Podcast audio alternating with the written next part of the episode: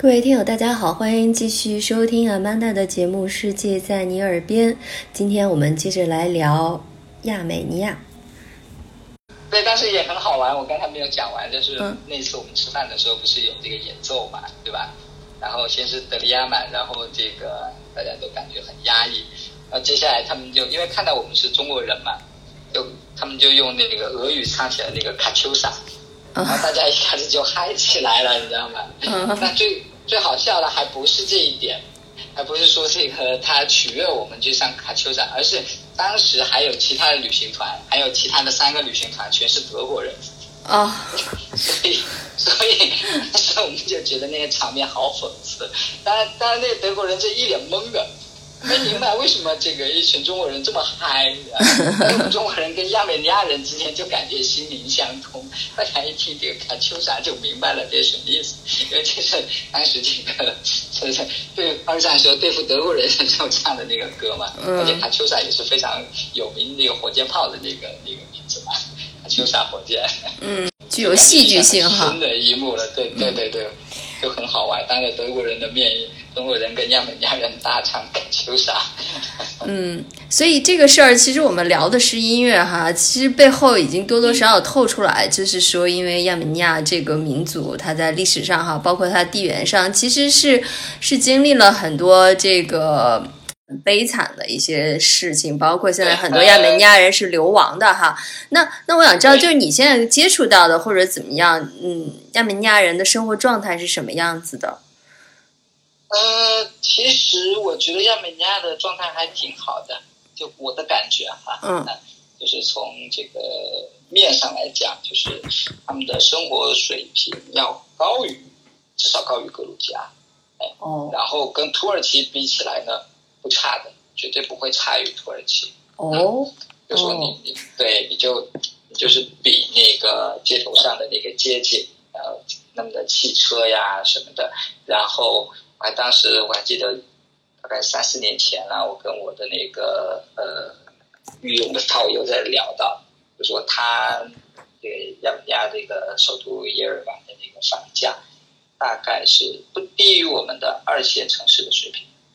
就就虽然说现在周边它其实还有一些边境上不稳定的因素，但整体从经济和老百姓生活的状态还是呃比较好的。嗯，那就它现在已经是一个完全完全现代化的地方，是吗？就是其实我们看太多是亚美尼亚的历史，但你现在看，比如说像还有人穿传统服装吗？它一些传统的生活方式还存续吗？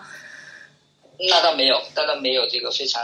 传统的一种服饰，当然你会偶尔的散见一些啦，但基本上它还是相对比较比较现代的这样一个国家。但是在这个地方，你就你的这种时空感会非常的强，因为在这个亚美尼亚的这个首都像耶瑞瓦的话，它大概分为两个区，然后这两个区大概从气候上你可以分上风区和下风区。上风区呢，基本上政府机关、学校、民居；下风区是前苏联时期的这个重工业区。到处都是工厂，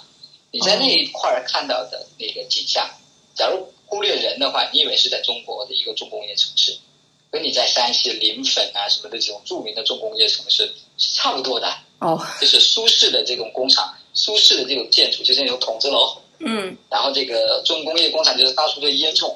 然后空气也不是太好。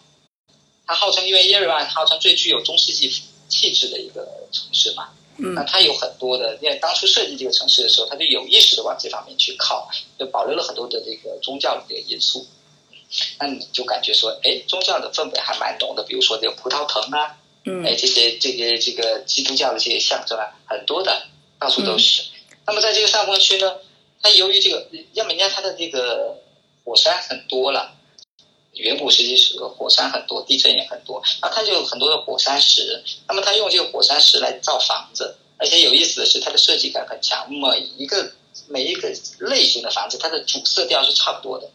比如说像红色，那红色基本是学校、大学，一定是大红色，哦，红色系的。嗯。然后假如是黄色，假如是黄色，那一定是像这个我们还看到的文联呐之类的这样一些这个事业单位或者是艺术。呃，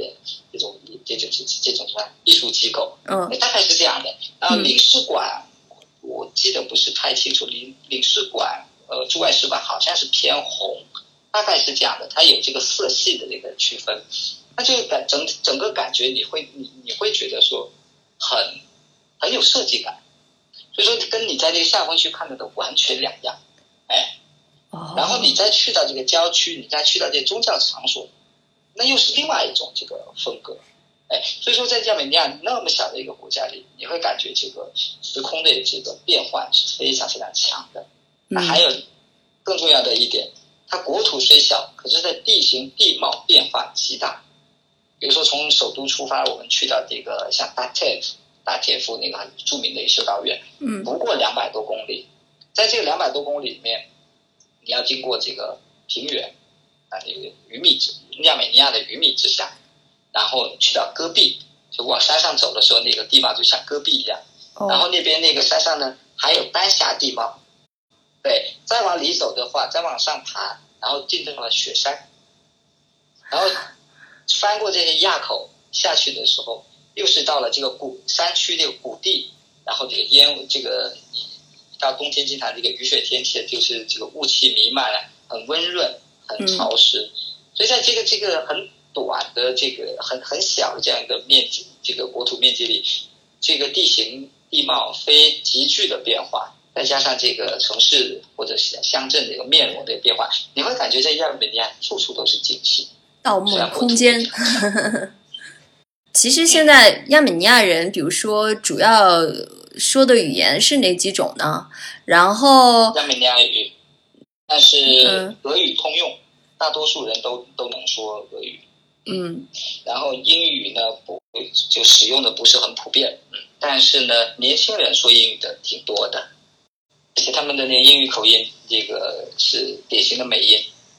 当地人跟我说说，因为这个亚美尼亚语很复杂，因为亚亚美尼亚的亚美尼亚语的那个字母系统是世界非物质文化遗产哦。因为我不懂亚美尼亚语，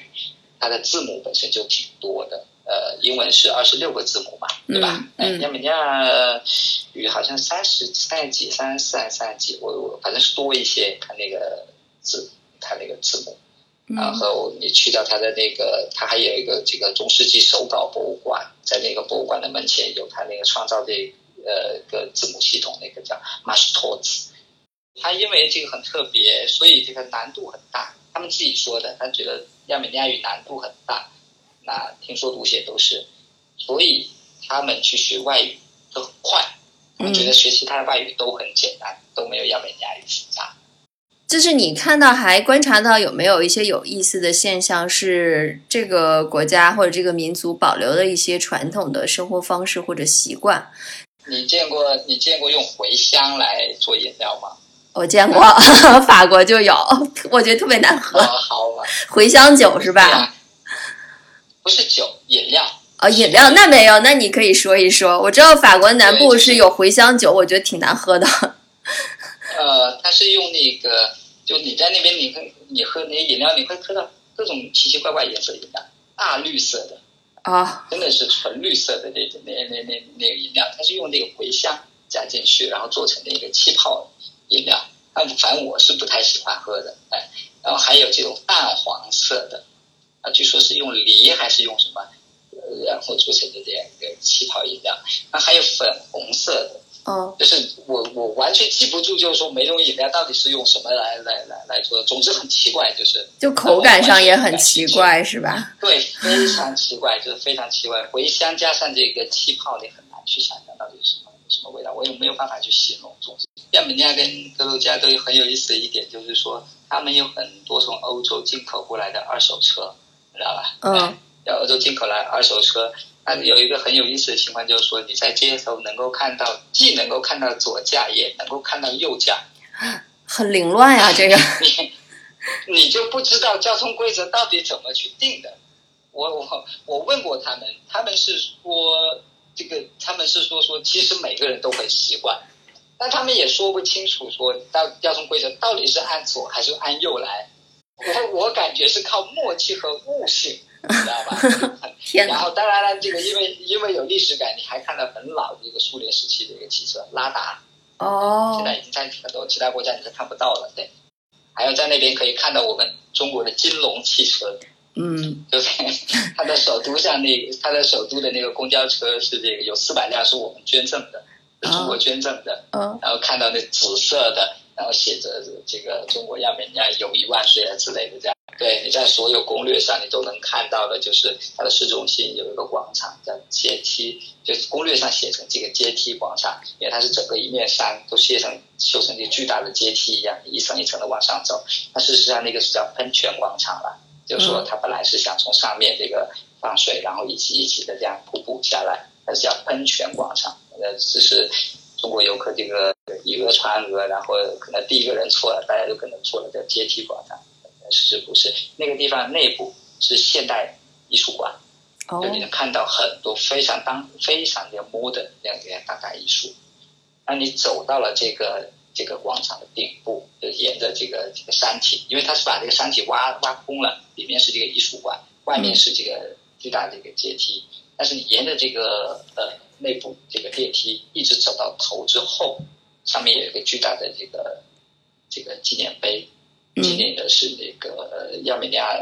亚美尼亚独立多少多少年，我忘我忘我忘记了，就是一个完全苏式的，类似于我们的烈士纪念碑的那样一那样一个东西。然后你在这个顶部背靠着纪念碑，脚底下踩着现代艺术馆，往那个南方看是重工业区，顺着南方再往这个远处看是亚拉拉山，所以在那个地方，亚美尼亚给人最。就是这个历史的图景的这个杂糅性是你无法想象的。我我觉得可能你这个整个的范式观察这个国家的范式要有一个呃改变，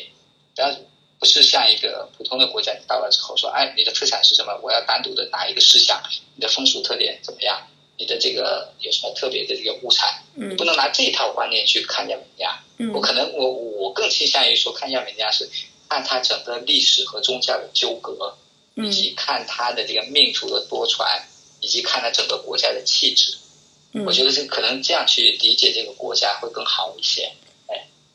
对，我觉得就是呃，聊了这么多哈，其实像你总结的特别好，它是一个杂糅的一个状态，所以挺神奇的啊。大家如果感兴趣呢，其实中建其实每年都会去，基本上在秋天的时候哈，呃，然后。可以，也可以关注他的公号“穿山甲旅行”。那他们现在可能也更像一个俱乐部的性质，大家就是一些志趣相投的人，可以一块儿约着去。那当然呢，一切还是有待我们现在这个呃旅行的呃大的环境能够恢复的比较好。好，那谢谢谢谢中建哈，也期待大家有机会，其实可以跟中建一起去探访这个神奇的国度亚美尼亚。